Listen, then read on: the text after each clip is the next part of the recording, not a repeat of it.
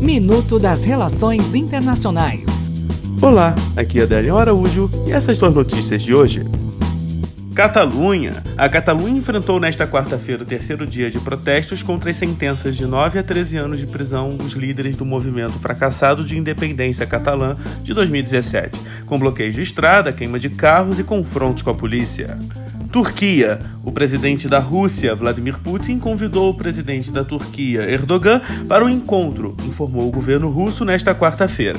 O líder turco aceitou o convite para uma reunião de trabalho nos próximos dias, a data não foi informada, para discutir sobre o conflito do norte da Síria, segundo o Kremlin.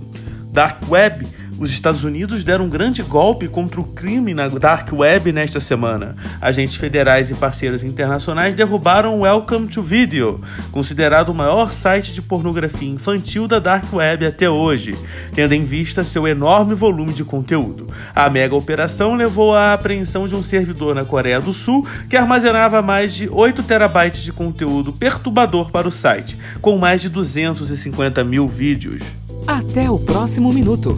Enquanto isso, aproveite mais conteúdo no portal seire.news.